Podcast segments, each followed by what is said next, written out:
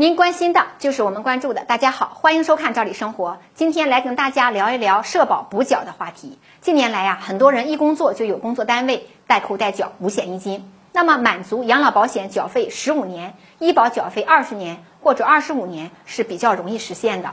但是啊，有几部分人，比如说因为各种原因啊，参保比较晚的。像前段时间有人就私信我们说自己呀是七二年出生的，从来没交过养老保险，现在参保可以吗？能不能耽误领养老金呢？还有啊，就是参保不算晚，但是呢，长期的、经常性的就断缴了，这累计算一算啊，缴费年限也没有几年，反正各种情况都有，就是退休前达到养老保险缴费十五年比较有困难的几类人。要知道，现在很多地区已经不允许一次性补缴养老金了。细数一下，在这当中啊，影响最大的就是没有工作单位的自由职业者了，也就是我们说的灵活就业人员。他们呢，因为没有单位的强制缴费，缴费啊经常不连续。很多人即使参保早，缴费年限呢却不长。之前很多地方都有一次性补缴养老保险的机会。因此啊，很多人都不着急。那为什么近年来要取消这个一次性补缴养老金呢？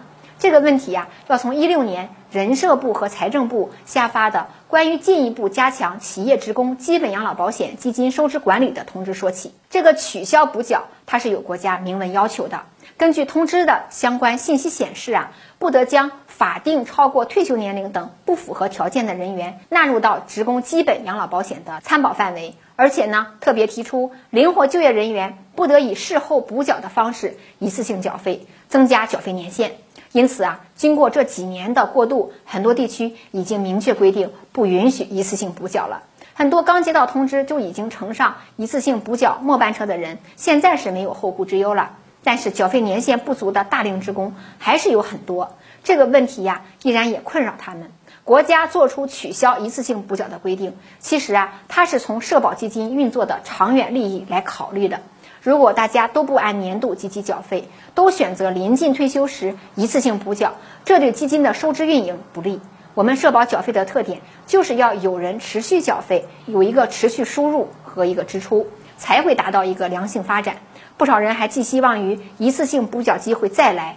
因此啊，很多人都问说，二零二零年一次性补缴机会会松动吗？目前看没有迹象显示会再次允许一次性补缴，因为我国目前养老金收支压力依然是很大的。如果很多人还是选择在退休前一次性补个几万元，是支撑不了养老金正常运营的。国家既然下定决心让大家都树立持续缴费的意识，就不会轻易啊再次放开。当然，也不是说所有的人一点机会都没有，有一小部分人是个例外。比如啊，如果参保人是在二零一一年七月一号社保法实施前参保了，按照计划延长五年缴费后，还是达不到缴费年限要求的，这种情况下会有选择一次性补缴十五年。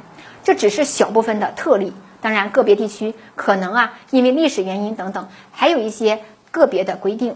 一切呢，还是要以当地规定为准。总的来说，我们还是要提醒大家。按时缴费，别轻易断缴，不然以后真的很麻烦。今天的话题就聊到这儿，感谢您的收看，我们下次见。